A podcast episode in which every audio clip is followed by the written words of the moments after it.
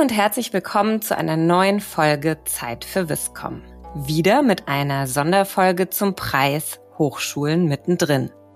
Schön, dass ihr alle wieder dabei seid.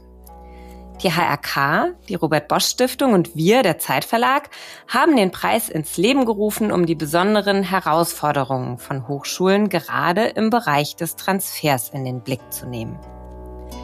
Ausgezeichnet werden dabei Aktivitäten von und aus Hochschulen heraus, die besonders positiv und sichtbar in die Gesellschaft wirken und somit auch beispielhaft sein können. Die Projekte selbst können aus der Hochschulleitung kommen, auch aus einzelnen Fachbereichen oder Fakultäten, können auch von einzelnen Hochschulmitgliedern entwickelt worden sein. Aber die Mitwirkung durch die Kommunikationsverantwortlichen der Hochschule ist immer zentral. Deswegen freue ich mich, heute für diese Sonderfolge eine Kommunikationsverantwortliche begrüßen zu dürfen, die viele von euch sicher kennen. Elisabeth Hoffmann von der TU Braunschweig.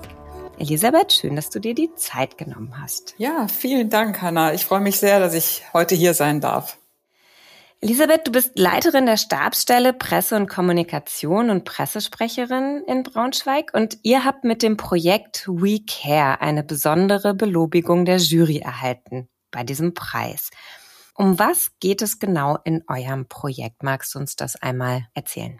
Ja, sehr gerne. Wir haben zu Beginn der Corona-Pandemie eine Plattform entwickelt, auf der wir alle Aktivitäten der TU Braunschweig in der Corona-Krise im letzten Jahr und auch bis, bis heute bündeln konnten. Und das sind sehr, sehr unterschiedliche Aktivitäten, die wir da gemeinsam auf eine, wie gesagt, Plattform gebracht haben, die wir vernetzt haben, die wir mit der gerade regionalen Bevölkerung dann auch zusammengebracht haben und gemeinsam kommuniziert haben. Das heißt, ihr kommuniziert über diese Plattform und in welcher Art und Weise zahlt die Plattform damit auch auf eure Hochschulkommunikation oder Wissenschaftskommunikation ein? indem sie gemeinsam Dinge sichtbar macht, die ansonsten in Einzelprojekten vielleicht versandet wären. Das, das wäre das Wichtigste. Vielleicht muss ich ein bisschen ausholen, um nochmal zu erklären, was eigentlich los war im März 2020. Wir können uns das fast nicht mehr so richtig vorstellen, aber es, es gab eine Zeit, wo wir alle sehr, sehr natürlich verunsichert waren, die Hochschulen und viele andere auch ja auch quasi orientierungslos und wo die Rahmenbedingungen für viele von uns einfach plötzlich weggebrochen waren. Also wir waren plötzlich zu Hause und mussten uns da neu organisieren. Und in der Zeit haben ganz, ganz viele von unseren Instituten, aber auch Verwaltungsmitglieder, Studierende haben gesagt, das ist so eine wichtige und, und krisenhafte Situation, können wir nicht irgendwas tun? Und die kamen dann natürlich irgendwann auch auf uns zu und haben gesagt, ja, wie können wir das denn jetzt irgendwie mal auf die Beine stellen? Wie können wir das auch mal sichtbar machen, was wir hier machen können? Und da haben wir gesagt, gut, das machen wir dann gemeinsam. Das waren sehr unterschiedliche Projekte ähm, die äh, auch gar nicht nur Kommunikation gebraucht haben. Die brauchten auch eine Absicherung, einfach den Austausch vielleicht. Die brauchten Recht, hatten ganz viele rechtliche Fragen.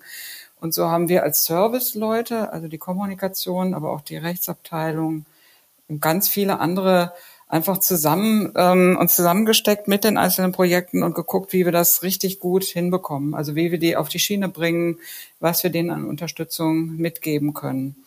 Und äh, natürlich war dann eben auch eine Website, die eigentliche Plattform sichtbar, wo man alle Projekte finden konnte, wo Bürgerinnen und Bürger sich orientieren konnten, aber auch eigene Bedarfe anmelden konnten, was sie jetzt vielleicht gerade brauchen und wo man alle Einzelprojekte gemeinsam zusammen sehen konnte und dann vielleicht auch schauen konnte, ist da vielleicht was für mich dabei oder kann ich mich auch noch einbringen?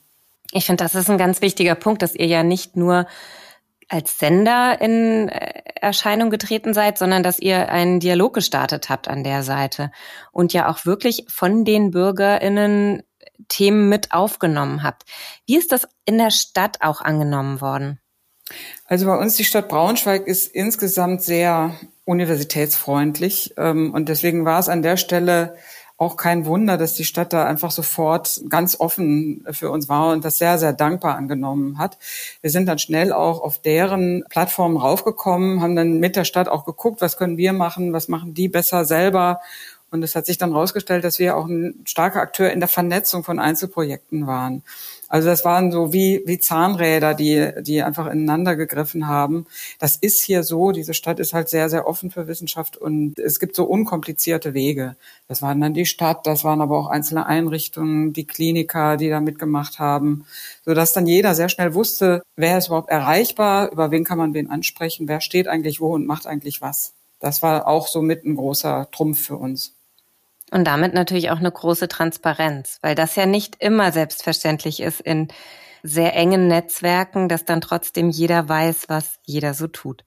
Wir, ich finde, es ist ein wahnsinnig spannendes Projekt. Wir verlinken natürlich eure Website und auch die Details zum Projekt in den Show Notes, dass jeder, der Interesse hat, da auch tiefer einsteigen kann, sich das Ganze nochmal anschauen kann. Auch deinen Kontakt. Und nichtsdestotrotz haben wir ja unsere Vision, unsere Viscom-Vision und ähm, auch diese Frage wollen wir dir stellen. Was ist deine Viscom-Vision, entweder für dieses Projekt oder auch generell, wenn du keine Restriktionen hättest, keine Budgetrestriktionen, keine Ressourcenrestriktionen? Was wäre dann dein Ziel? Also vielleicht kann ich das zusammen sehen, also sowohl für dieses Projekt als auch ganz generell.